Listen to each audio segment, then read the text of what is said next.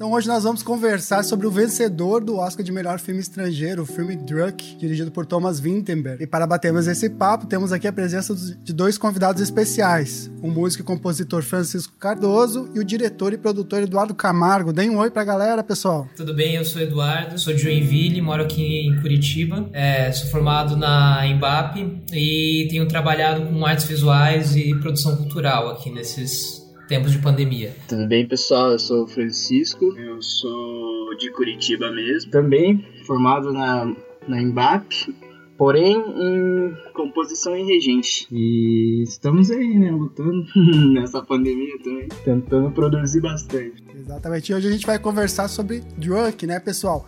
E o Thomas Winterberg, que estudou na escola de cinema na Dinamarca, começou a se destacar já na faculdade, com o filme A Última Rodada, onde basicamente um homem se compromete a se divertir com seus amigos depois de roubar muito dinheiro do seu chefe. E daí para diante ele dirigiu videoclipes, inclusive da banda Blur, e teve seu destaque da crítica com o filme Festa de Família de 1998, que venceu inclusive o prêmio do júri em Cannes, além de outras premiações importantes. Esse filme tornou-se o trabalho mais importante do Winterberg. E logo de cara eu queria perguntar para vocês se vocês já conheciam esse diretor, se vocês já tinham assistido algum filme dele, ou já, se já conheciam até o Dogma 95. Já, já. O Winterberg, o primeiro trabalho dele que eu vi, eu acho que foi A Caça mesmo, né? Esse filme é de 2012, se não me engano. É, eu vi primeiro A Caça, e aí eu fiquei bem, bem impressionado na época. Faz um tempo que eu não revejo esse filme, assim, talvez teria outra perspectiva sobre ele, mas eu gostei muito. E aí eu vi o Festen, né? Festa de Família, que acho que é meu favorito dele, assim. Eu gosto, gosto bastante, acho esse filme bem... Tem uma radicalidade, assim, no vídeo, na forma de gravação, que, que eu acho muito legal, né? Que, que meio que evidencia um pouco dessa, dessa vontade do Dogma, né? Nessa época de trazer realmente a sujeira do vídeo, a leveza do vídeo, né? Isso ainda tem nos filmes dele, né? Uma câmera, uma câmera bem leve, bem livre, assim. Mas isso é muito forte nesses primeiros filmes, assim, né? Então eu, eu, particularmente gosto muito disso. Mas acho que ele ainda traz um tipo de, de narrativa, né? Bem, bem curiosa, né? Todos os filmes dele têm um pouco com uma ideia de um convívio ou de uma coisa que parece que é meio que tá tudo bem, mas na verdade tem alguma outra coisa por baixo ali, né? Geralmente alguma coisa social, algum passado que você vai acessando aos poucos e algum tipo de desentendimento acontece, assim. É, também, como o Eduardo falou ali, o, o a, a, Caça foi também, acho que o único filme que eu assisti dele fora o. Mas, pô, quando eu vi também fiquei muito impressionado. Tinha uma, realmente, uma experiência cinematográfica. Assim, o Drunk e o e a Caça acho que são os que eu, que eu conheço, assim, do diretor, por enquanto, né? Agora fiquei bem interessado em ver os outros. Também vou seguir a linha do Francisco, adorei o filme e pretendo ir, ir mais atrás de outros, outros filmes, né? Esse diretor aí, que parece, como o Eduardo comentou, tem essa sensibilidade, assim, sobre temas, né? Que tá tudo. Achei bem isso que você falou, viu, Eduardo?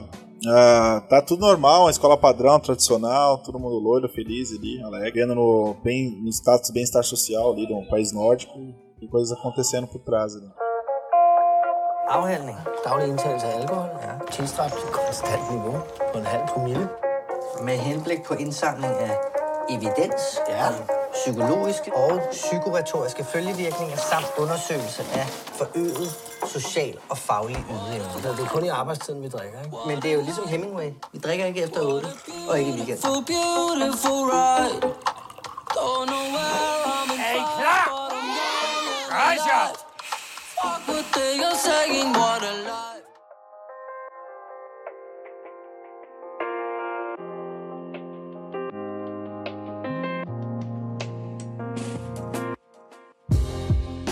É, é, muito interessante, eu, eu também fiz esse, esse, caminho, possivelmente, do Dudu, né? E, e o, o que me chamava muita atenção no Dogma era que tinha essa mistura de dois amigos, né? Ele e o Lars von Trier, né, cara? E eu fiquei. Eh, recentemente eu tive. assisti os primeiros filmes do Lars von Trier. E, cara, eu, tem um até que o Winterberg participa, o Epidemia, como ator, assim. E, cara, ele, eles são muito criativos, assim. Você me chamou atenção essa criatividade, esse, esse jeito de, de lidar com, com assuntos, às vezes, até de uma forma mais cômica, né? Quase uma tragicomédia, um negócio, assim, bem provocativo. E eu acho muito interessante que ele, que ele tenha sido, com o tempo, assim, até valorizado, né, de certa forma. Esse ano, por exemplo, como ele ganhou o Oscar, a gente tem uma valorização, assim, um pouco, quem gosta do Dogma, né, fica pensando, pô, o cara talvez devesse ganhar um prêmio, né, porque se estuda isso, né, né Dudu? Eu acho que te, teve na faculdade de cinema isso, né? Questão do dogma e tal. A gente acaba vendo, sim, né, porque não é muito comum a gente ver manifesto mais, né? É meio que um momento em que isso se tornou um pouco mais raro e eles tentam trazer essa proposta, né? Que por um lado eu vejo assim como uma proposta de marketing muito forte, assim, não é ninguém tem dúvida que o Lars von Trier é um grande marqueteiro. Eu acho que isso não é necessariamente um demérito, mas é um fato da obra dele, assim, né? Eles vêm com essa coisa muito provocativa e até nos filmes, assim, que nos primeiros filmes eles já começam a quebrar com isso, né? Você vai pegar, se você pega a produção do, do Lars assim para metade dos anos 90, ele já tá saindo de algumas coisas do dogma, já está utilizando uma, uma, maior estilização, né? Então eles mesmos vão abandonando bem rápido, mas eu acho que é, é interessante também essa postura do artista que vai e joga uma provocação quando, quando tem o porquê provocar também, né? Eu acho que no caso deles ainda tinha, mas que por um lado é, é um tipo de jogo para ah, como a gente pode entrar nesse mercado, né? Como que a gente pode fazer com que os nossos filmes circulem mais, né? E sendo que a gente tem uma certa limitação técnica, uma limitação de orçamento também, né? Tinha, tinha uma noção por cima do que era o Dogma 95, né? E parecia sempre um, uma coisa transgressora e tal. Mas eu achei, assim, de verdade, vendo hoje, assim, revisando, assim, uma coisa bem, assim, que até que prende um pouco, assim, a obra. Ou não sei o que que, que, que é isso aí, João, primeiro? Pra gente discutir. O que, é esse Dogma 95 aí pra galera saber? Então, o Dogma ele foi um movimento, uma proposta de cinema menos comercial, né? E daí, de certa forma, mais realista ali, trazido pelo Winter e pelo Las Von Trier. E daí eu acho que as mesmas coisas que o Dudu comentou, e o Francisco, e você também, Luiz, é, ele traz uma inovação no sentido da estilística pelo limite, né? Acho que o Eduardo até pontuou muito legal uh, no sentido de que, tipo, fazer um manifesto para tentar produzir ou meio que localizar aquele cinema deles, né? Até uma provocação esse manifesto deles, né? E daí algumas das regras dele, por exemplo, as filmagens devem ser feitas no local, não podem ser usados acessórios ou cenografia. Se a trama requer um acessório particular, deve-se escolher um ambiente externo onde ele se encontre. O som não deve ser jamais produzido separadamente da imagem ou vice-versa. E são coisas que a gente até vê no Druck, né, de certa forma. Assim, não fixado ali, mas uma influência, sabe? Uh, até para chamar atenção, assim, alguns momentos que tocam as músicas, as músicas são do ambiente, as músicas estão né, vinculadas ali àquele, aquele, uma busca quase um naturalismo, né, pessoal? Não sei o que vocês acham, assim, um cinema mais puro, assim, né? Que sim, tem esse viés meio naturalista, assim, ele busca mesmo essa naturalidade, né, do ambiente. E que nem você comentou, né, essa amizade dele com o Lars von Trier, assim, mas é Ainda assim, eu vejo um estilo, é, mesmo sendo muito amigos, assim, eles tendo iniciado essa ideia do Dogma 95 juntos, assim, é muito legal de ver, essa, é, tem uma grande distância, assim, entre os filmes do, do Wittenberg e do Von Trier, assim, tipo, estilisticamente, até poeticamente falando, assim, parece que o Von Trier, ele vai por um lado, assim, um cinema quase de transcendencialismo, tran, transcendencialismo no cinema do Von Trier que a gente não encontra no, no Wittenberg, que se prende muito mais na realidade, assim. Ainda pensando nesse sentido, me lembra um pouco até uma comparação da diferença, assim, em que o Von Trier, assim, parece que se aproxima, por exemplo, óbvio, acho que não tem nada a ver, assim, estilisticamente são bem diferentes, mas acho que eu poderia ter esse paralelo, assim, só pensando que o, o Wittenberg vai mais para um lado Tarkovskiano, é, belatariano, assim, e o, e o Von Trier já vai para um lado mais Tarkovskiano da vida. Assim. Tem essa, essa filosofia, uma filosofia bem forte, essa, traz essa, essas reflexões filosóficas bem fortes, mas de jeitos diferentes, assim.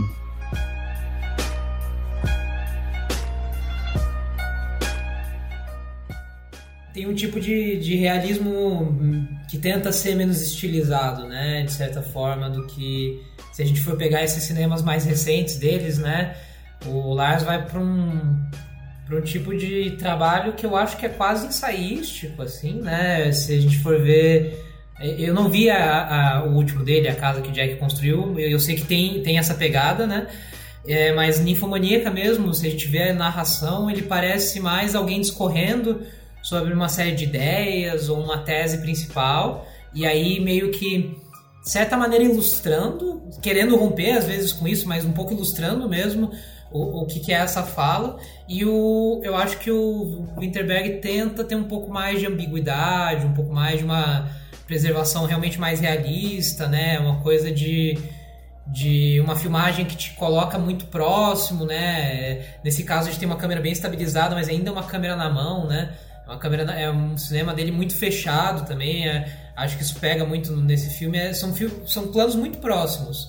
Os momentos que ele, que ele afasta, assim, até te, te estranha um pouco, são muito raros, assim. Sinto que no final ele não tem como impedir isso, né? A cena final realmente tem planos maiores, e aí te pega mais, porque você não vê isso muito no filme inteiro, né? Mas realmente é uma coisa um pouco mais intimista, assim, né? E um pouco mais realista também, né? Exatamente. E vamos para vamos a sinopse então, Luiz?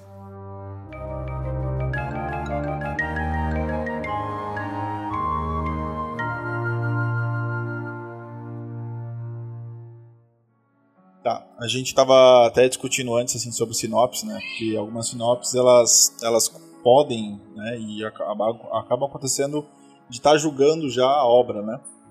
Mas a até a gente tentou buscar uma, uma sinopse mais oficial, mas eu prefiro ficar com a minha, se vocês entenderem também diferente. Eu ali basicamente, né, minha namorada perguntou: "Que filme é esse?" Olha, olha, é um filme que retrata um professor e um grupo de colegas professores que estão, estão ali com dificuldades né, pessoais e educacionais da profissão e acabam utilizando um método, né, um método polêmico, né, de que um filósofo dinamarquês diz que a gente tem déficit de 0,05% de álcool no corpo, né? Eles acabam adotando esse, essa metodologia para lidar com essas situações, né? E digamos sessão da tarde, né, altas confusões vão acontecer. uh, nessa sinopse, assim, esse começo, esse primeiro ato, né, a gente vê esse grupo de jovens, assim, agora vamos chorar, tá? Começa ali um grupo de jovens correndo, né, fazendo uma epifania com álcool, com jogos, com festa. Eles essa sensação de liberdade, leveza e transgressão também, porque tem a cena do trem, né? Eles prenderam a autoridade, ali bem simbólico, né? Vocês acharam assim de, de cara assim para conta alguma coisa, já dá um pontapé antes dos créditos ali, ó, esse começo assim para vocês, como é que para mim impactou muito, né? Ele é, ele começa com uma com uma citação, é, o que é a juventude, um sonho, o que é amor, o conteúdo de um sonho. É, realmente, assim, tipo, o primeiro impacto, dá pra, não sei, me passou uma sensação de que já ia dar ruim, assim, né? Até pela, pela, pela dinâmica, né? Pela, pela temporalidade que o filme começa, assim, acho que o impacto você já vai, eu não sei, já, ele já te prepara para algo que, assim, você já sente, parece que eu, pelo menos, já comecei sentindo que lá, lá vinha crítica, né? Mas você vê essa coisa, essa relação do álcool e a juventude, que, assim, você, depois que já passou um pouco dessa fase de juventude, assim, sabe que aquilo ali muitas vezes sendo uma grande ilusão, assim. Então, é, esse deslumbre dos jovens com a bebida, assim, para mim sempre tipo, já nesse começo, assim, não é tudo isso, né? Então eu acho legal, assim, porque é um pouco desse, exatamente desse contraste do deslumbre da juventude com o álcool, com o que realmente, assim, a gente vai, enfim, percebendo ao longo do, do filme, que não é bem isso. E você, Dudu, te lembrou algum porre? Eu me lembrou algum, alguns porres ali que eu tomei naquela abertura de filme. Uma vez que eu tava uma, um show, cara, eu tava tomando, a primeira vez que tomei vodka, tomei vodka, pensando, que que é isso, né, cara? Bebida dos russos, que papo é esse, né? Tomei, daí eu tava sentado, né, cara? Eu fui levantar, eu saí, saí picando, assim, ó. Desci a ladeira picando. E vocês lembraram, assim, de alguns momentos da, da desse, dessa adolescência? É, eu acho que, que eu, o que eu me, me lembro, assim, quando eu penso nesse início, eu não sei se, se, isso vem um pouco depois, em outra parte do filme, mas parece que tem umas cores quase mais é, sonhadoras, assim, tem um rosa, né? Tem, tem um final de, de pôr do sol, assim, que é que é uma luz muito específica, assim, que parece que não, não, volta tanto no filme. E que já dão. e parece quase um tipo de edição meio videoclíptica, assim, no sentido que são uma sequência de, de cenas diferentes dessa situação da galera enchendo a cara, assim. Não, possível não lembrar um pouco quando você é, é novo e tá começando a beber também. Mas eu, eu acho que tem um pouco dos dois lados, assim. Começa com uma coisa bonita, uma coisa que tá todo mundo se divertindo. Mas aí você começa a ver um, uns tipos de comportamento ali que não são muito legais, você vê que a galera já tá fazendo algumas coisas ali meio estranhas. Eu até achei que. Eu não tinha lido a sinopse antes de assistir. Eu achei que, que ia se concentrar um pouco nos jovens no início, assim, né? E, mas enfim, de uma certa forma isso fica. Isso fica quase como um tipo de flashback disfarçado, né? Pra, pra depois, quando eles vão no, no aniversário conversar sobre o momento de juventude, a gente não viu eles, mas a gente viu as pessoas que eles dão aula, né? Os adolescentes de agora. Então, eu sinto um pouco essa ligação, assim, pro, pro final desse primeiro ato, assim, que eu acho que é o momento que eles estão jantando ali, né? No, no aniversário, bebendo juntos. Parece que meio que vira uma chave, assim, do filme. E ele entra pra para esse outro, esse outro momento. Assim. É, vale lembrar que teve repercussão na escola, né? Essa, esse evento logo de cara, daquela reunião. Então já teve um contrapeso social ali forte, né? De ter amarrado ali, assim, se um segurança, um policial. Então assim, teve a alegria, essa epifania, que parecia anjos querubins, assim, né? né no, sim, sabe? Usufruindo da liberdade, da juventude, da beleza. E, mas depois veio a sociedade. Acho que já teve já um choque ali, né? De embasamento. Pra, então acho que deu uma equilibrada no tom. Isso que eu acho que o Winterberg, como vocês estavam falando, assim, ele equilibra melhor isso. É, boas reflexões que vocês trouxeram, assim. Uh, e você, porre, até pra comentar, gente, é, nesse sentido, acho que o porre, o porre, assim, juvenil, é, eu não tive tantos também, mas eu lembro na época que eu, que eu, nós tinha um bar aqui de rock, de rock, né, e a gente andava, misturava punk com gótico, misturava os grunge, misturava os, os modinhos, que a gente chama. Os kit, pega, vai na galeria do rock, pega o kit, kit roqueiro, tá ligado? é, e tinha uma galera barra pesada, cara. Tipo, eu, eu já era meio raçabiado, assim, mas tinha uma galera que, tipo, meu, não tinha corote na época, assim, mas eles, meu, tomavam coisas, assim, parecidas ou piores, assim. E eu acabava, tipo, indo na cauda e ia me ferrando também, sabe? Mas era, foram memoráveis, assim, a gente ia atravessar madrugadas em lugares que a gente não visita, não daria hoje sozinho, assim. É uma sensação de poder, assim, para começar forte. Cara, infelizmente, assim, é meio inesquecível, né? O primeiro porre. Mas é. lembro até hoje, né? Era aniversário, assim, de uma amiga minha de 18 anos. A gente foi, né? Foi no, no clube ali, na, baladinha. Puta, cara, e aí começou, né? Daí ela começou, e daí, tipo, era aniversário, a menina tava, tava empolgada, começou a pagar bebida pra galera, né? E a gente vai na onda, assim. Putz, daí é, é difícil, né? Daí lembro da primeira morte no banheiro de baladinha, ninguém esquece, assim, né? Pô, ficar lá naquele banheiro insalubre, deitado no chão quase, assim. E aí, pô, liga pra mãe, liga pra mãe, os amigos ligam pra mãe buscar, aí você vai no carro, vai se vomitando todo. Pô, difícil, né? E depois a gente tá lá no vaso, abraçado, e chega o pai e a mãe com aquele olhar de reprovação, assim, né? Tipo, onde foi que eu errei com meu filho, velho? Vai, olha onde é que vai dar, né? Pô. Mas é. Mas esse aí a gente não esquece, né? O primeiro acho que foi o mais simbólico, assim. Depois a gente acostuma, assim. Uma hora ou outra sempre acontece de novo.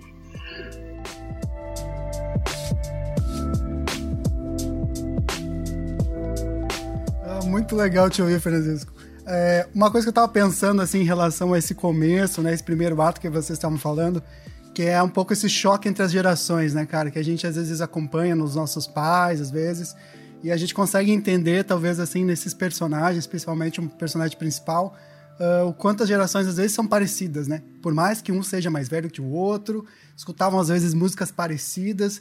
Eu lembro uma vez que eu tava vendo assim, descobri que a minha mãe tinha uns vinis e eu descobri que ela tinha um vinis do, do Belchior, tá ligado?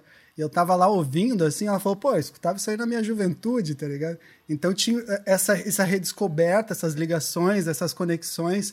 Eu acho que é uma questão de tema também do, do filme. E como que às vezes a.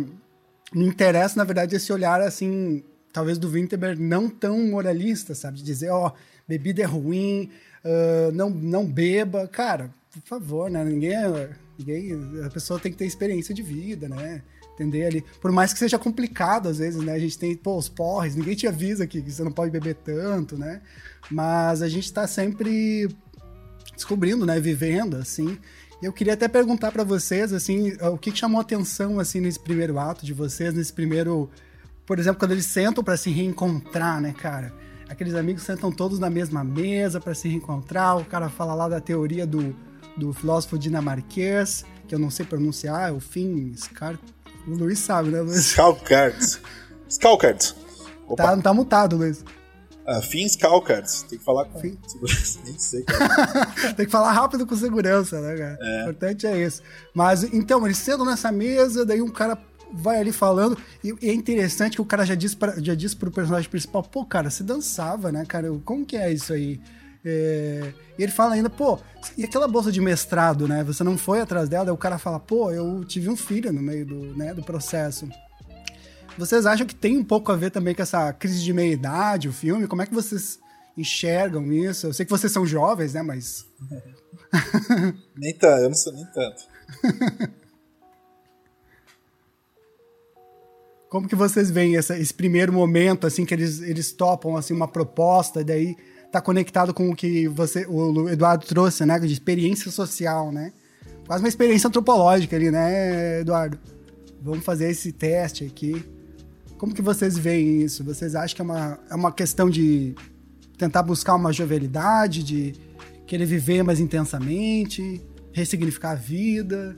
Posso até atualizar vocês assim nessa cena, porque pra mim acho que é a principal cena assim do filme, assim, que acho que me pegou, né?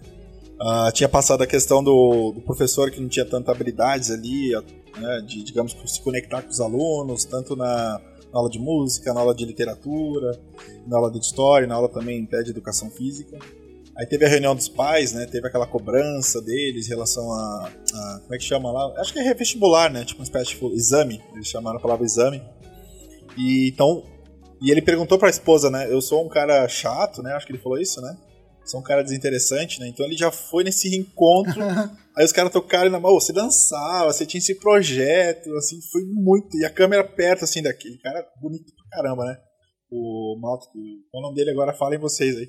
E foi incrível essa cena, assim, essa, essa virada. O que vocês acharam também? Pô, eu acho que com certeza eu concordo a mesa ali é a grande reviravolta do filme, né? Porque a gente vai vendo ah, esse cara deprimido, né? Até depois ao longo do tempo a gente vai vendo que o casamento não tá dando certo, é uma coisa que já é o- aquele deslumbre, exatamente o deslumbre da juventude que veio nas cenas anteriores já não existe mais, né? Um bom tempo parece assim. Bom, aí essas cenas, né, nostálgicas, e até legal depois, né, que eles bebem e, e parecem umas crianças brincando lá de fora de lutinha, né, essa coisa de, parece que a bebida trouxe de volta a juventude deles, assim, é uma coisa que é realmente, tipo, reparável, assim, né, no filme, né, nessas cenas, principalmente, nesse final de primeiro ato.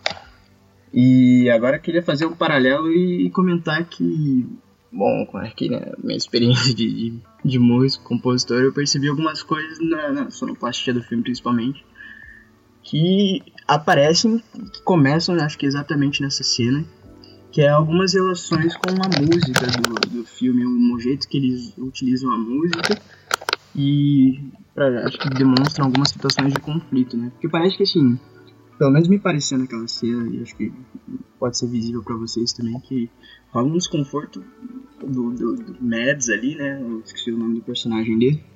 Mas que rola um desconforto muito grande quando eles tocam no assunto bebida, né? Porque ele é o cara que, pelo jeito, gosta de estar sóbrio ali. Hum, Tanto que ele pede aguinha com, com, com, com limão ali, né? Aguinha com gelo e os caras mandando vir na vodka lá já, né? Algumas coisas que eu reparei, assim, principalmente nesse sentido, é o uso da, da sonoplastia quando vem essa relação de conflito do personagem, assim, porque não sei se vocês repararam, mas se forem ver de novo, é, assistir de novo, quiserem reparar, tem essa, essa relação que quando ele olha pra, pra bebida, a, os sons externos, eles, eles baixam, assim, eles, eles ficam distantes, assim, parece que tem uma questão de concentração, que ele foca naquilo ali e é, é um, até tá ouvindo, assistindo assim, né, de fone e tal, falei, nossa, mas pô, baixou o clima, né? Climão, assim, ficou aquela coisa de que tudo que tá o som ambiente que vinha antes da cena some, assim, quando ele olha pra bebida, assim. E outra questão muito legal de reparar é que todas as vezes que a música aparece ao longo do filme é porque o Mads bebeu.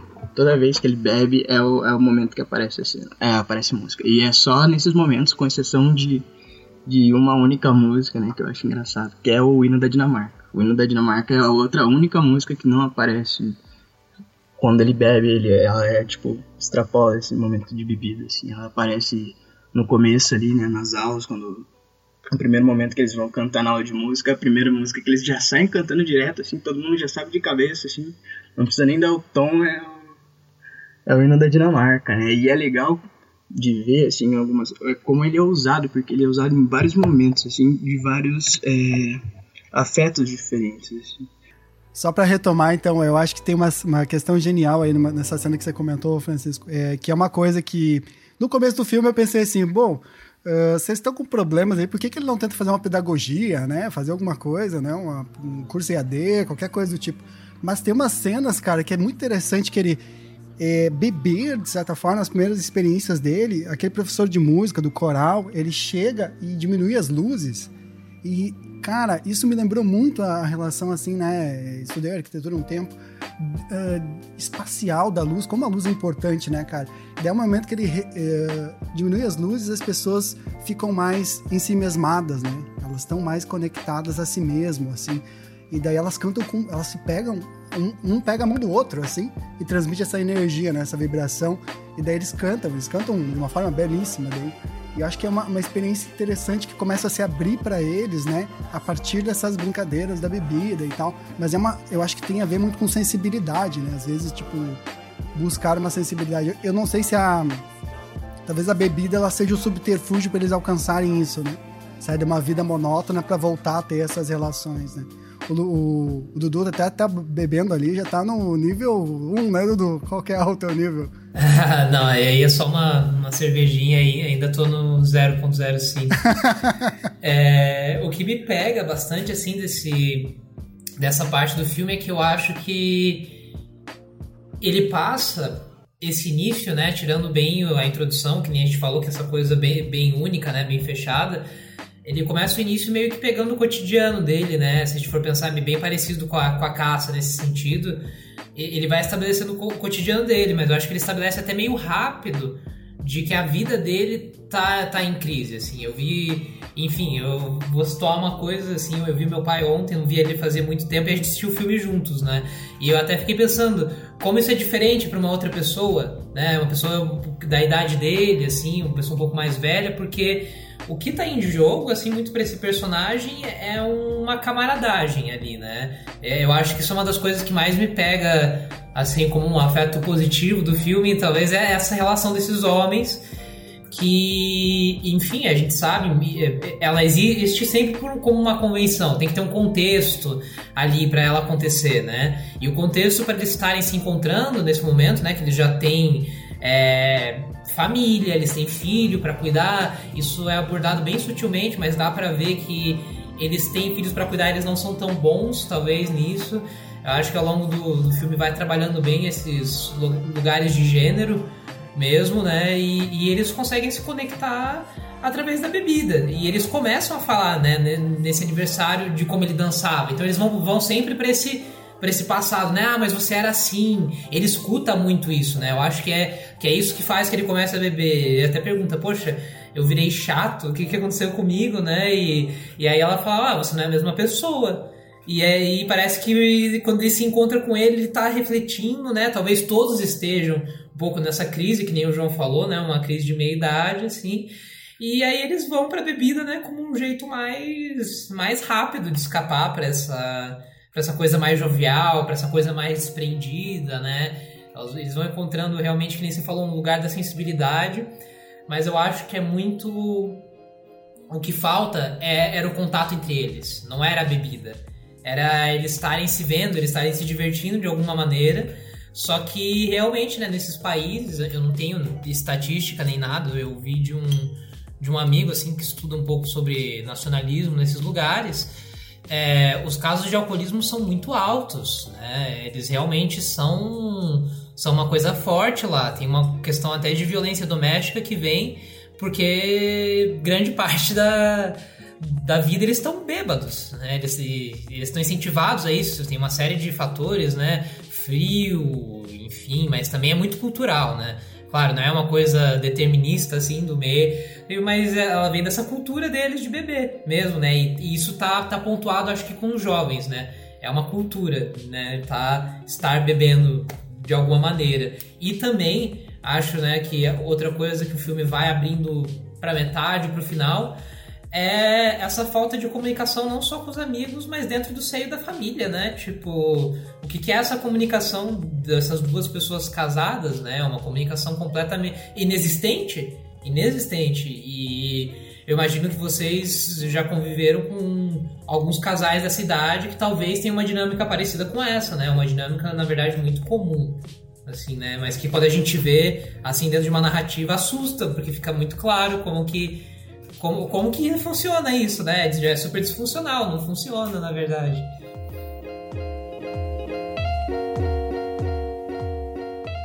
Lindo, lindo. Vou até chamar atenção para você, até do Francisco, vocês também. Quando ele, vocês falaram, quando ele toma a bebida, né? E tem aquela de introspecção, assim, com a câmera em cima dele, dá uma girada, assim, né? Porque eu acho que não sei se o professor de literatura já tinha comentado, ele já tinha negado a, a, a teoria do fim Scalcad. E ele negou a beber e negou a aceitar né, a situação que ele estava passando. E tipo, ele foi, tipo, aquela câmera em cima dele, girando, assim, ele né, super isolado. A galera pergunta sobre ele, mas tem uma, acho que tem uma cena visualmente linda com a música. Quando ele olha a banda no fundo, começa a tocar aquela. Eu não sei se é uma música tradicional nórdica, se é um nórdica dinamarquesa, se é o um hino e fala sobre a morte, cara. Acho que ali ele, tipo, ele liberou a morte mental, assim, total, porque fala que ele pode morrer a qualquer momento por uma espada na letra da música, ou ele pode morrer amanhã, ou daqui a um ano, pneumonia. E aí, vai fazer o quê? Né? Foi, foi aclamado pelos colegas como um cowboy, como metido, que dançava, e tipo, onde ele tá agora, né? E aquela música, assim, tipo, pra encaixar para esse momento, assim, de virada dele. Achei essa cena, nossa, fiquei, fiquei maluco, assim, porque sei lá, é filme, né, claro. Mas sabe, você tá naquela situação e ver aquela música perfeita, assim, para você, tipo, ter essa. Oh, e aí? Vou fazer o quê? Perdendo o casamento, perdendo a conexão com os alunos, no desempenho. Meus amigos estão aqui me cobrando quem eu era, minha força, minha energia. E, cara, aí toca essa música, cara. Não tem mais o que perder, sabe? Aí, acho que rolou. E acho que com essa cena vocês falam da, da eles brigando de lutinha Aí, como você falou, esse, esse sentimento positivo para mim é o que permeia o filme, assim. Né? Pra mim o tema é esse, assim, na verdade. E acho que eles se sentiram seguros ali, de um proteger o outro, brincando, provocar. Aí eles saíram pra realmente experimentar, né? Então, cara, é sensacional. E, sabe, claro que um dos professores falou, não, você tem que ser mais severo, você tem que ser, cobrar mais, tem que estar em cima. Rolou, daí tipo, ah, cara, será que é isso? Acho que o professor de literatura, não, falta, falta na cara dele, né? Falta alegria para você, cara. Falta confiança. Aí que ele entrou nessa, né, nessa deprê total, assim, cara. Nossa, ali foi. Aí no filme, mano, começa ali. Começa ali mesmo.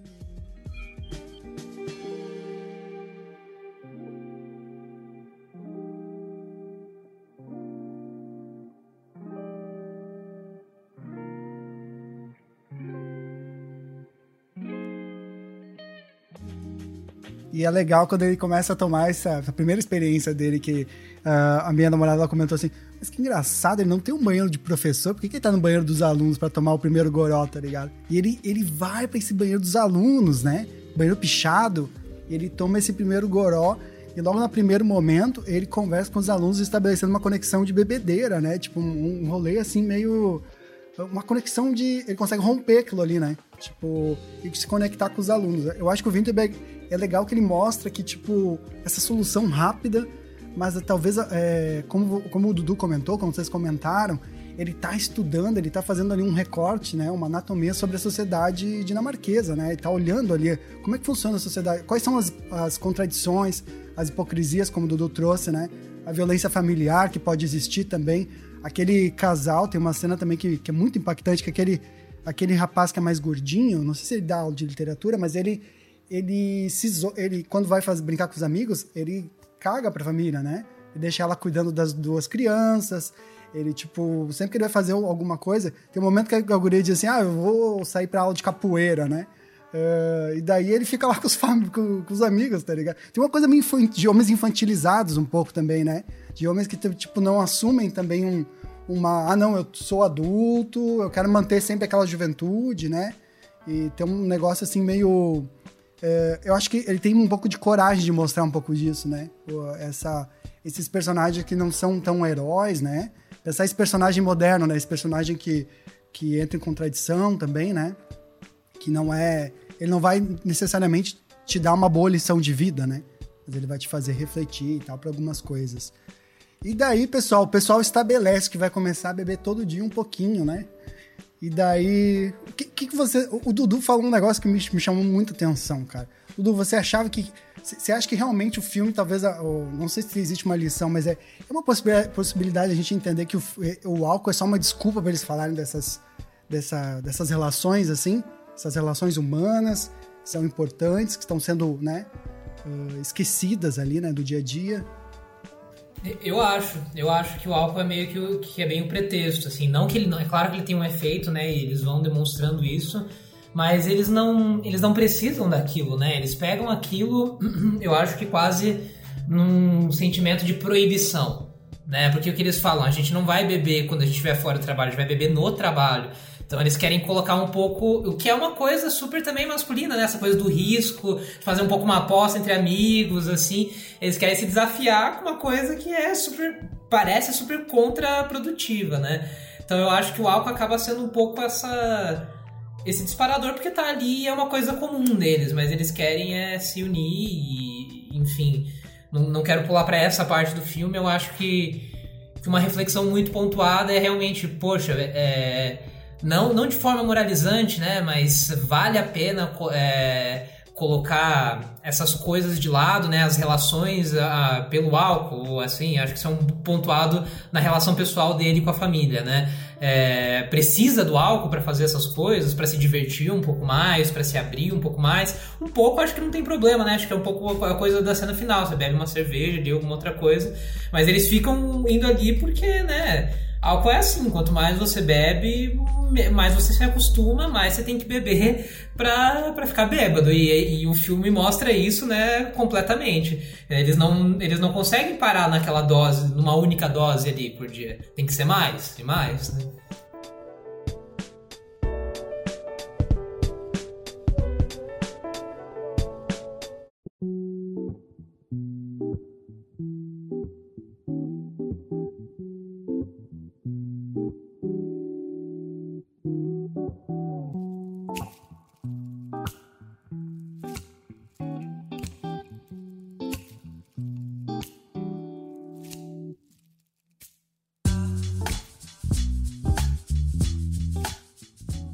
Interessante, é interessante também o relato pessoal, junto com essa interpretação.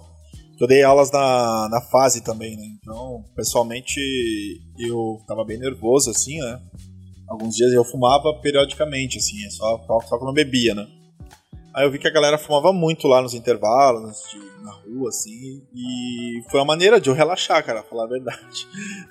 De tirar um pouco a tensão, assim, sabe? Porque, caramba, a gente fica tão. os nervos, assim mesmo, né? Mesmo, pô, troca uma ideia e tal, mas são homens, são meninos ali de 18 anos, são homens brutos e fortes ali, né? Tipo, eles estão a dois passos de mim e o agente que deve prover a segurança está fora. Então, o cigarro dá uma sensação de, né, de mais tranquilidade. Não recomendo fazer apologia, mas é um fato da, é um fato da vida. Não apologia nenhum, mas é um fato, né? E no filme mostra, eu acho que o Eduardo traçou bem e mostra esse- ele um conflito também com essa com esse, essa maneira de ensinar tradicional, né, também. Né, tipo, leiam aqui o hino e cantem. Tipo, ó, decora aqui, eu falo vocês. as- A gente fala de educação bancária, né? O cara vai e deposita ali um conhecimento. O outro, ah, e aí e tal. Então, acaba tendo aí, gente. Exatamente. Ô Luiz, até uma coisa que, que eu ia trazer, assim, de as vezes que eu tentei parar de fumar, né, cara? Uma vez que eu tentei parar de fumar, eu corria. Eu corria que nem um louco, eu corria que nem um, que nem um fumante, tá ligado? Eu corria porque eu era viciado em corrida. E daí eu me viciava em qualquer outra coisa, tá ligado? Comer chiclete, comia chiclete que nem um fumante. Aí, tipo, cara, eu, eu notei que eu, eu, eu tenho uma tendência ao vício, tá ligado? Então, tipo, e uma coisa que. a- o pensamento da minha cabeça, que é, o, que é o problema depois de parar de fumar, é que é se acontecer uma merda, como que eu vou lidar? Eu preciso de um cigarrinho, tá ligado? Preciso de um cigarrinho pra relaxar. Porque, cara, o dia a dia é muito foda, né, cara? Eu não sei, eu não sei como lidar assim pessoalmente. Tem gente que faz yoga, vocês fazem alguma coisa, pessoal? Eu sou um zero à esquerda, assim. Ah, eu gostava de jogar bola, né? Pra não fumar.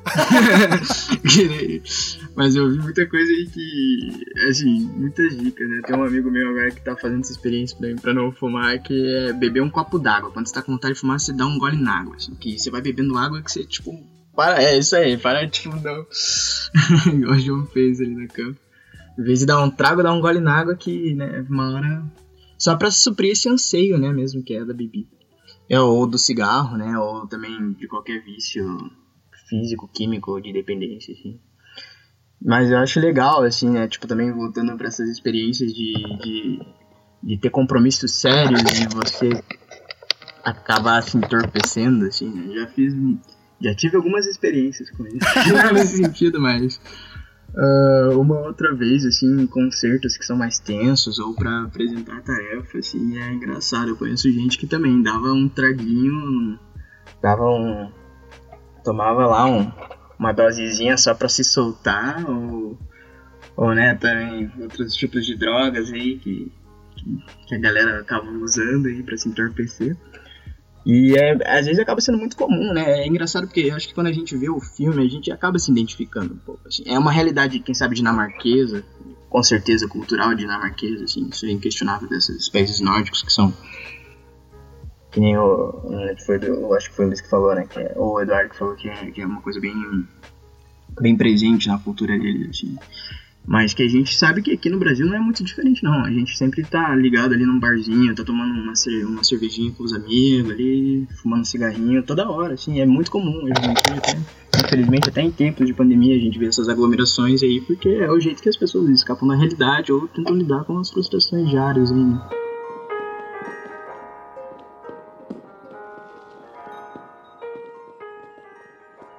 Uma vez eu vi até uma pesquisa, o Francisco, o galera, que dizia que o. Não sei quem que falou, cara. É uma pesquisa de um neurocientista falando que certos tipos de animais, certos tipos de passarinho escolhiam uvas de vinhedo para bicar determinada época do ano, que eles gostavam de ficar entorpecidos. Então ele estava investigando isso, tipo uma seria quase uma busca, sabe, de, de fugir da realidade, uma coisa assim conectada à natureza. E por isso que essa teoria do, do desse filósofo dinamarquês, às vezes ela soa, né, tão forte pra gente, porque a gente não tem certeza, né, cara, de, de certo qual é a composição química, se realmente tem uma medida como como controlar ali, né? O pessoal fala assim: "Ah, me dá um copinho, bebe um copinho de vinho todo dia, né? Você vai ficar bom aqui". Mas cara, quem abre um vinho não bebe só um copinho, né, cara? Então, às vezes tem uma. Na sociedade brasileira eu até vejo, assim, uma coisa conectada, talvez um problema que é, é a ideia de, tipo, vou festejar sempre ligado à bebida, né? E daí existe um, a falta do nível de parar, por exemplo, né? E daí eu acho que o problema, às vezes, do nível de parar, porque, eu não sei, tinha uma época que eu bebia, mas tinha uma época que eu só levava amigo para casa, tá ligado? Tipo, cara, tá ligado? os amigos vomitando e você, sabe? Você é o, o, safe, o cara que salva todo mundo às vezes. Você já foi o cara que salva todo mundo, tá ligado? O cara vomitando assim, tipo, aí tem que deixar de, de lado para não, não engolir o vômito quando tiver de madrugada. Aí sabe? tem que, cara, é, que tem uma coisa dos amigos, né? Pô, e é, Fala, fala, Francisco. Não, eu ia comentar que, aliás, isso é muito bem transparecido com os personagens do filme, né? Porque você vê vários, vários níveis entre os quatro ali, cada um lida de um jeito com a bebida. A gente vê, né, que, tipo, o Mads ali é um cara que ele, ele entra, ele topa entrar nessa pira, mas ele ele é, é, uma, é, aparentemente o mais controlado de todos. Ele sabe que, tipo, ah, não, que nem né, até na metade do filme ali, mais pra frente, ele, quando é pra chegar no terceiro nível, né, do, da pesquisa lá do terceiro estágio, ele até dá uma hesitada, assim, quer ir pra casa, mas, mas acaba embarcando na onda, né? E aí, você, você comentou, né? Cada um ali também embarca em um certo nível de, de relação com álcool que, que é bem legal de ver, porque é um espectro, né? A gente tem um espectro, pelo menos, refletido entre os quatro ali, que... É, exatamente, é o amigo que leva para casa e o que tá gorfando ali de você já, né? Assim, é bem, bem visível.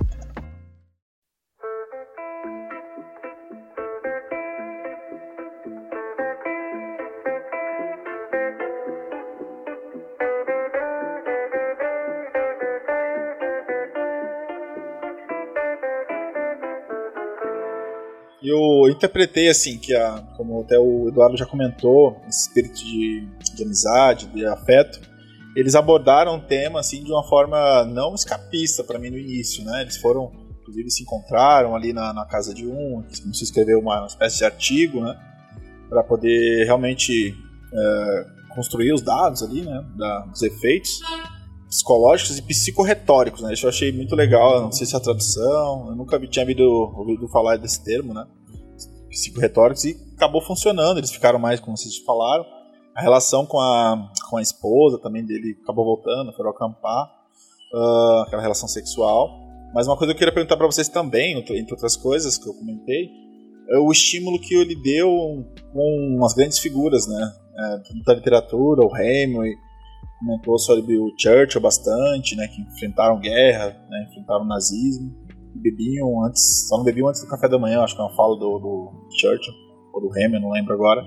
Vocês acham que foi uma provocação assim social também, um estímulo, ou para é, mostrar a hipocrisia assim dos líderes? E daí a gente tem uma sequência que eu mais gosto, que é uma sequência muito baseada em vídeo, né, do que é uma, aquela sequência dos, dos líderes, uh, né, e suas relações com a bebida, né? A gente tem a Merkel ali segurando um copo de, de chopp, a gente tem ali o. Acho que é o Boris Yeltsin, né, Luiz? Quem que é aquele cara? Isso, é o Boris, Yeltsin que ficou muito conhecido assim de dançar em shows, participar, aquela figura fofinha assim. é muito louco. Mas o Sarkozy, tá, o Sarkozy foi da hora também, né?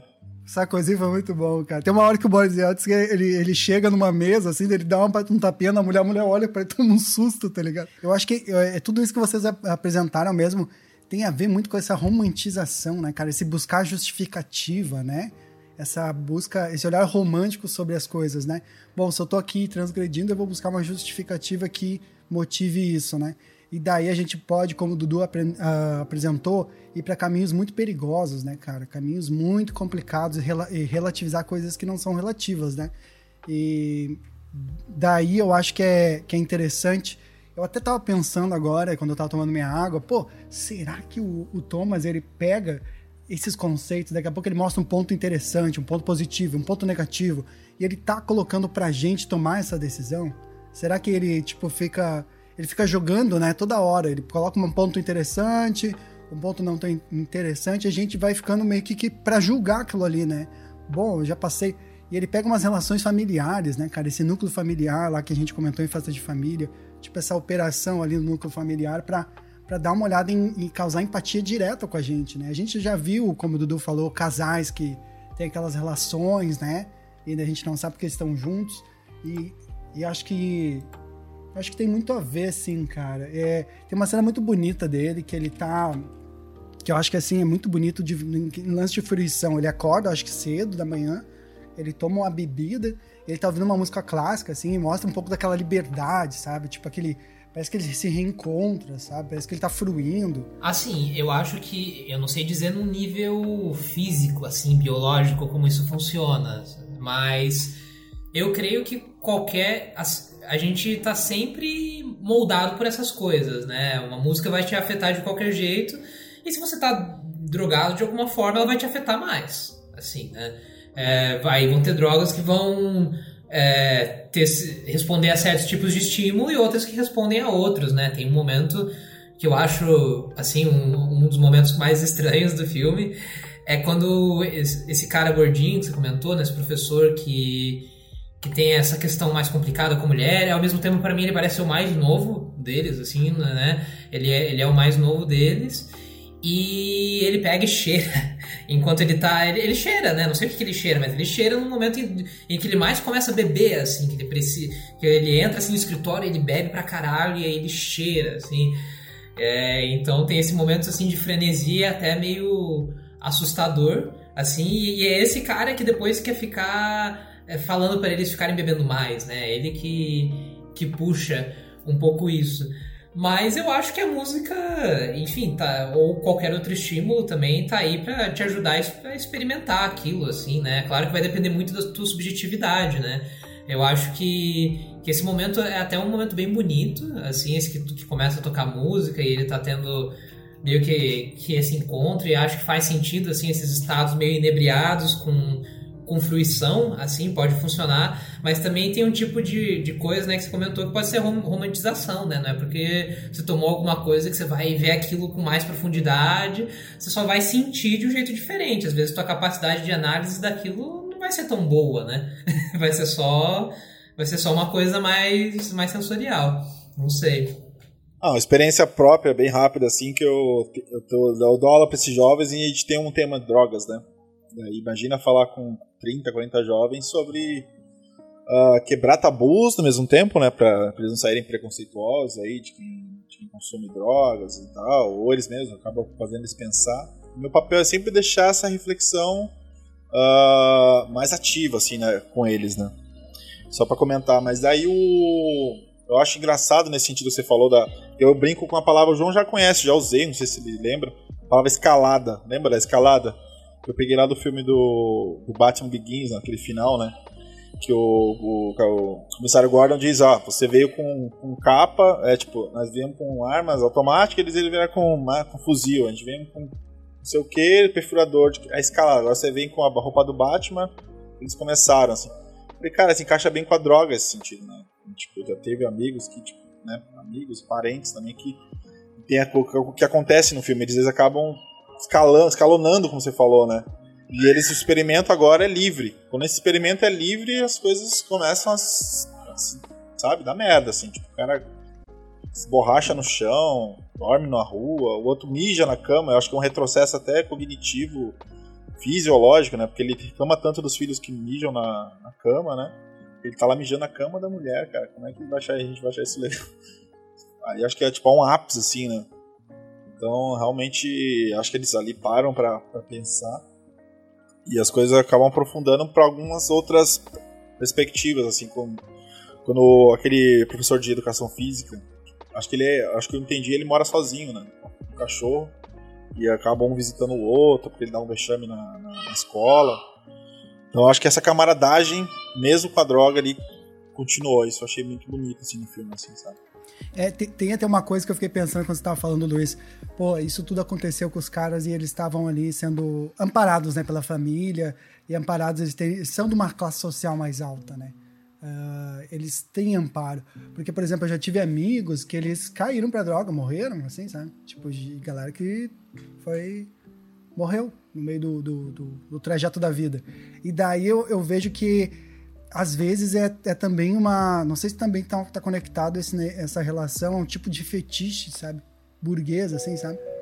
Tá conectado assim a. Eu até queria conversar com vocês, assim, fazer uma polêmica, uma provocação.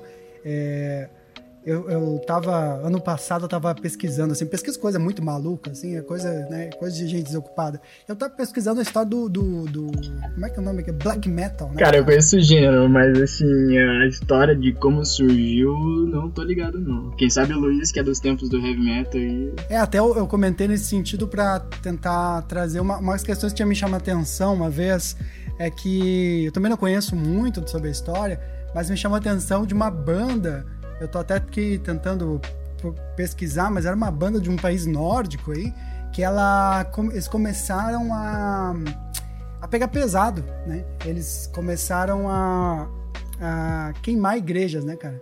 Queimaram igrejas medievais. Tacaram fogo, cara. Tacaram fogo. E o bagulho pegou, pegou, tipo, eles. Parece que eles queriam ser os mais uh, radicais possíveis, sabe? Tipo, como a gente consegue destaque? Conseguimos dessa forma. E daí eles conseguiram, e daí, cara, o pior de tudo isso é que parece que um integrante dessa banda se matou e o cara cagou pra ele. Ele se matou e o cara foi lá, descobriu o corpo dele, tirou uma foto. Essa foto virou capa do disco, né? Vocês lembram qual é o nome dessa banda, cara? Cara, eu acho que é Burzum, né? Burzum? É, é, é, os caras são. Mas é, é, essa banda é muito polêmica, né? Tem muita coisa polêmica. Acho que o vocalista também é ah, total, nazistão, né? O cara foi preso, até tem um álbum que o cara fez na prisão, assim. Ah, e, é, foda, tem muito. É, assim, eu não vou, assim, tirando a parte.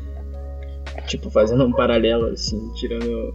Eu acho esteticamente a música muito boa, mas esse lado, todo esse lado, né? É, é, que vem junto, que é. Que é esse lado que também é difícil a gente separar, né? Que é todo esse lado é, desse posicionamento ético, né, sei lá, do, por parte dos integrantes. eu acho péssimo, é uma coisa que. Mas é, é, é, é engraçado porque isso no mundo da música, assim, é uma coisa que a gente a gente super debate até hoje, assim, porque teve grandes compositores que eram pessoas horríveis, assim, né?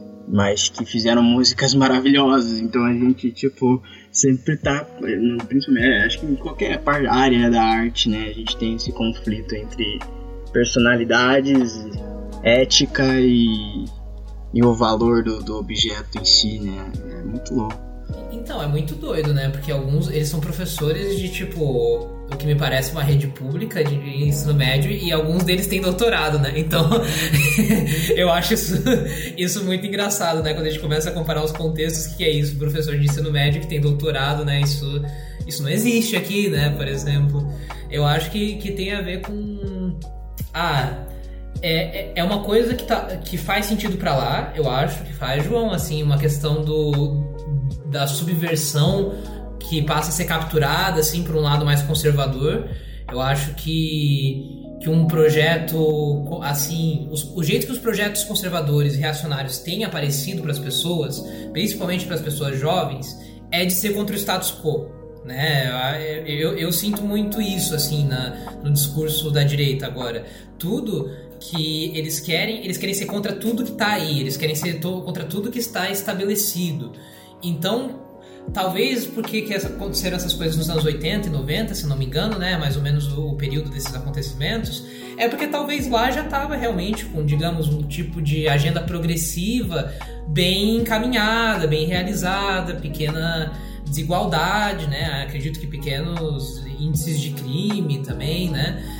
É, mas aí o que, que passa, né? As pessoas ainda querem subversão. Eu acho que talvez seja uma coisa fácil de ser provocada. Não sei, não sei se é inato, não acredito que nada seja inato.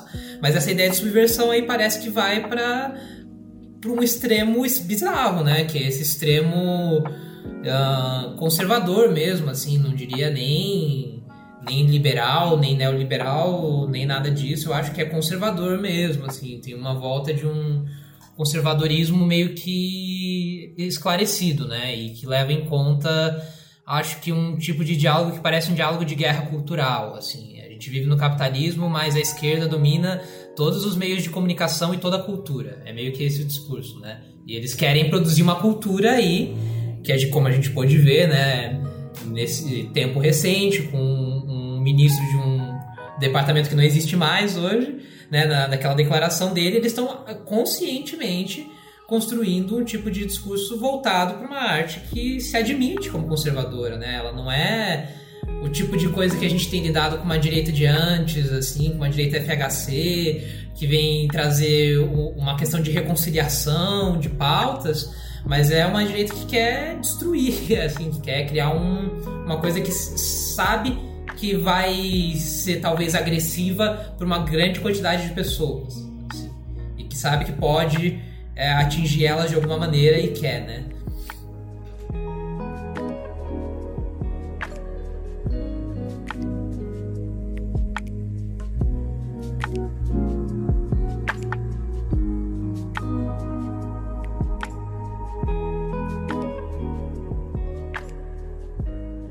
Eu até fazendo um gancho assim, eu acho que eles, não sei se vocês entendem que eles eles começaram a abusar mais do álcool, eles tiveram aproximação em relação a esse essa filosofia conservadora ou não? Porque eu não achei assim particularmente a opinião. Foram para mais pro sentido que o Nietzsche fala da vontade potência, né, de os caras viverem plenos as suas vontades, né, aquele conflito freudiano assim, né, quer ter prazer. E eles perderam isso de, né, mostra forma, até uma crítica razoável ao filme que não se aprofunda tanto aos person vários personagens, mas ao, ao Mad, uh, porque ficou muito claro essa relação com a, com a, filosofia nórdica ali, com a mitologia nórdica, eles brindam o Skull, cantam hinos e eles vão atrás do bacalhau, né? Lembra? Eles vão atrás do bacalhau, eles já estavam bebaços ali. Tipo, eles queriam curtir algo, tipo uma aventura juvenil, assim, sabe? Nesse sentido. Interpretei. Eles tentaram. Foi engraçado ali. Eles tentaram comprar o peixe, daí o cara derrubou tudo no mercado. Depois, ah, tá, foda-se. Daí foram lá tentar pescar, não conseguiram nada. E daí eu acho que aí o simbolismo para discutir será que eles iriam continuar se o se o um amigo deles não morresse? Será que eles tem minha dúvida nesse sentido assim. Não, mas é uma dúvida crucial mesmo, né? Essa coisa do confronto da morte, assim, é porque parece que tá sempre meio inato no filme, assim. Isso, que nem eu já tinha comentado desde o começo, né? Quando ele ouve aquela primeira canção que fala de morte e ele se depara com o sentimento de, de, de inexistência, que em algum momento isso vai chegar, assim. E ficou um pouco em dúvida para mim, na verdade, eu não entendi se ele se matou, se ele caiu no mar. Acho que fica para todo mundo isso um pouco, né?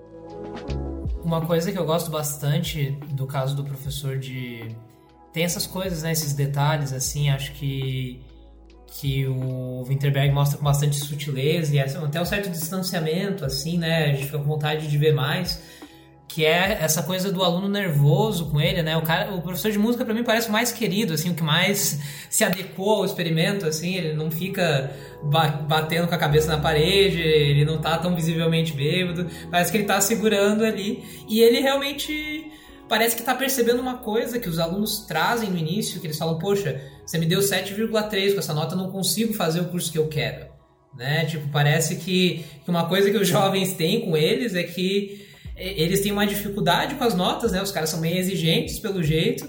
E como não tem vestibular lá, né, pelo que eu entendo, né, talvez tenha algum tipo de coisa parcial, mas as notas deles importam muito, né? E eles vão trazendo isso. E eu acho que isso também é um tipo de provocação para essa reinvenção, né? E a gente vê isso no professor de música que vai lá e fala, cara, bebe um pouco aqui e vai, e você consegue, e, e, de um jeito um tanto torto, talvez um pouco romanceado, mas ele vai lá e ele se flexibiliza para ajudar o aluno dele, assim, né?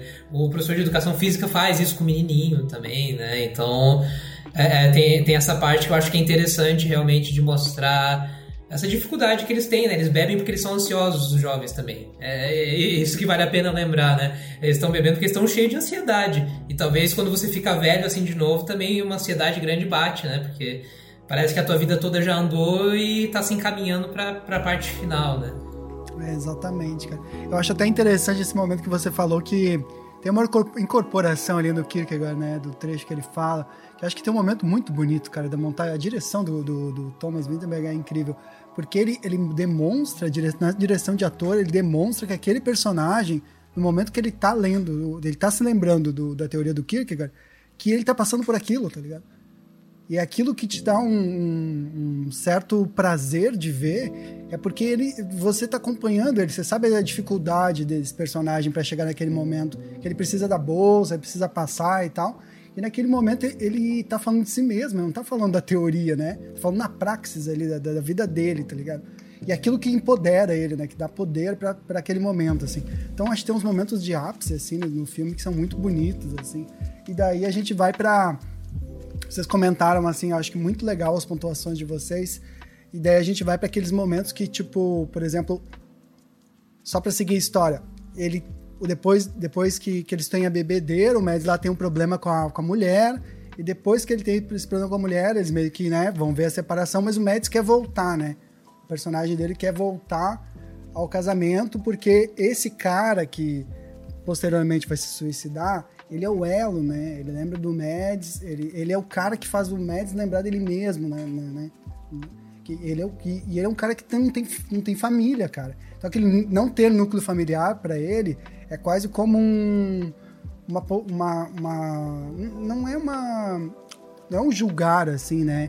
Ele, ele fala, ah, meu sonho era ter um filho uma hora, né, cara? E é muito bonito isso, porque o Mads, ele acaba entendendo que, pô, cara, eu não fiz doutorado, mas eu tive um filho, sabe? Tipo, valorizando a vida dele, né? Valorizando a mulher dele. E daí a gente vai para as últimas partes, pessoal, para o final.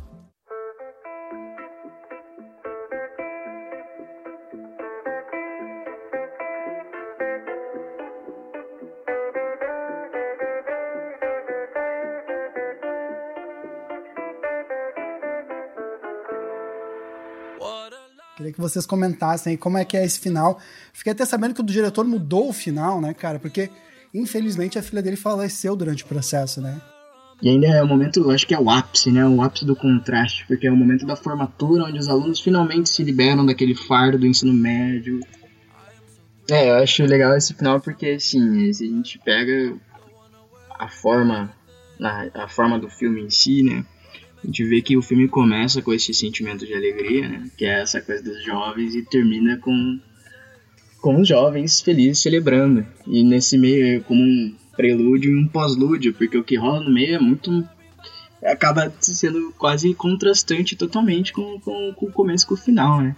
E é engraçado que você viu durante o filme inteiro, acho que é, é, o próprio Tommy que fica, pô, mas você era um excelente dançarino, dança aí pra gente, né, pô, dança aí, dança aí. Aí chega, parece que depois de tudo, assim, é o momento que ele fala, não, então vamos dançar, né? Então. Que é um final, assim, pra mim, chega a ser, a ser meio surreal com o contexto do filme, né? Você vê o Mad Milk assim, dançando, você vê, pô, nunca imaginei que o cara dançava, né? Que nem o João comentou essa semana aí que, que pô, ele na verdade era um dançarino, foi até uma surpresa pra mim, assim, né? Ver o cara animadão lá dançando. Mas eu acho, é, eu achei o final, assim, pra mim foi, assim, não sei dizer o certo sentimento que eu tenho pelo final, mas que é surpreendente um pouco, eu achei, assim, sentido da forma do filme, pelo menos, né? Um contexto formal, assim, de conteúdo e direcionalidade das coisas. Que foda, cara. Eu acho muito louco que o, o, vocês comentando esse final, eu fiquei pensando, né, cara, como eu tava comentando com o Luiz hoje de manhã, a gente tava conversando, pô, como, como esse, esse não sei, né, não sei se estou viajando, como esses momentos desde a morte do amigo dele, do Tommy lá, ele tem ali aquela, às vezes uma metáfora, né, porque ele se mata no bar, ele morre no barco, né, comete suicídio, e tem talvez aquela metáfora do barqueiro, né, do barco como travessia, desse cara que vai fazer uma travessia, que, que vai. A, vida também é uma travessia que está acabando. No final do filme também tem um barco lá passando, um veleiro, né? E daí, uh, essa música, eu acho que ela tem muito a ver também com. Porque ninguém tá esperando também, né, cara? Ninguém, é, é, a gente tá. Ninguém tá esperando o Mad dançar, já é bonito, já é, né, é bem sucedido. E daí ele vai lá e dança. E é bonito porque é um presente para quem acompanhou essa jornada também, né? Tem uma, uma relação de entrega ali, né? eles vão te entregar alguma coisa, né? Pelo menos uma conclusão. É, de certa forma, eu acho interessante porque o, o filme ele, ele mostra um pouco, um pouco essa presença do Mads como corpo também, sabe? Você falou do Nietzsche, né? Essa presença do corpo, sabe? O corpo que, que, que, que não é só cabeça, sabe? Não é só a mente, não é dicotomia mente-corpo. É o corpo, é o corpo, e ali o corpo se faz presente. Uma dança linda, uma dança que parece que ele cai, assim, né, cara, mas se levanta e tal, é muito interessante. Uma música muito bonita, né, aquela What, What is Life, assim. É, já tá no meu ringtone aqui do celular, baixei MP4 aqui.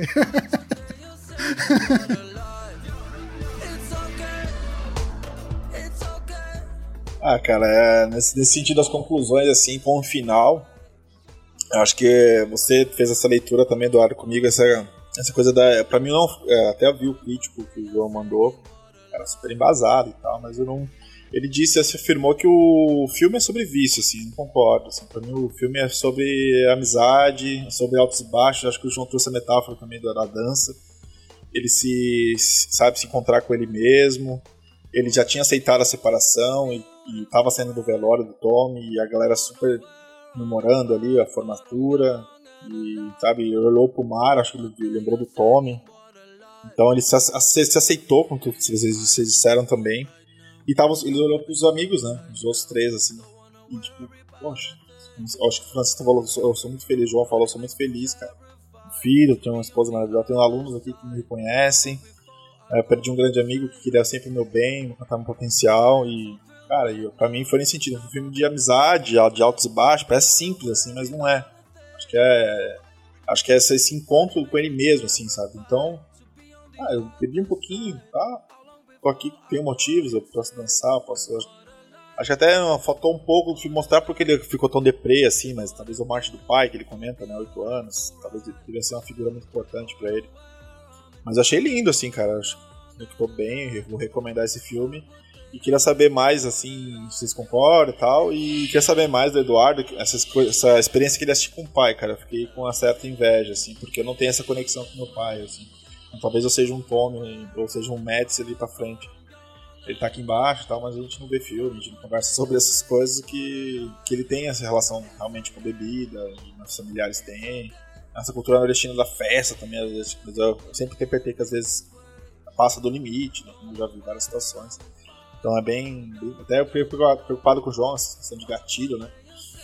Mas é. Tamo aí, eu acho que o filme conta isso, essa aventura, né? Esse reencontro, né? Acho que até o, o, o professor de literatura que mijou na cama, ele, ele foi uma pessoa muito assim, sem falta coragem, com falta de coragem, né? Ele, ele sabia da teoria, ele sabia o que ia fazer e tá mijando na cama, tipo, tá aceitando filmes mijar na cama, sabe? Precisa dos amigos pra ir junto. E aí, os amigos nesse sentido apoiaram também. Vocês estão me apoiando aqui. Não, na terapia, muito louco, velho. Eu achei bem curioso, assim, né? Eu não, eu não tinha ideia que, que o filme ia ter essa perspectiva, né? Eu- é, mas é, é engraçado porque é um pouco da minha relação com meu pai, assim, também. Ele é uma pessoa que gosta bastante de filme. É, a gente tem um hábito de assistir filme junto, então é uma coisa meio comum da- en- entre a gente, né? Mas ao mesmo tempo eu acho que talvez para ele, né, é, é muito mais mais próximo esse tipo de reflexão, né, do que que é essa essa vida, né, de, de um certo tipo de amizade que, que é construída muito tempo depois e às vezes de, de maneiras improváveis entre pessoas bem diferentes, né, também que são ali núcleos familiares mais ou menos parecidos, mas como a gente já pontuou, né, tem tem alguém que a gente não sabe tanto, que é o professor de música, e aí tem um que é sozinho, e aí tem outro que é novo, mas já tem dois filhos, né? Então eles todos estão em momentos diferentes da vida, mas se encontram ali, né? E, e é comum, né, também, é, é tanto entre jovens como pessoas da cidade, de se encontrar bebendo, né? Não, não curiosamente, não, tipo, dificilmente a gente vê, né, que as pessoas se encontram para fazer um churrasco, aqui no caso do Brasil, né, beber um pouco mais encher a cara mesmo, né? Acho que também faz um pouco de parte e também é legal quando você construir isso com as pessoas, é uma coisa legal e é, é saudável num certo nível, né? Coisa é quando aquilo vai se tornando esse, esse hábito, né? Que eles estão bebendo sozinhos, na verdade, só se encontrando para falar disso depois, né? Fazer isso, assim, junto, eu acho que tem um, um que é afetivo também.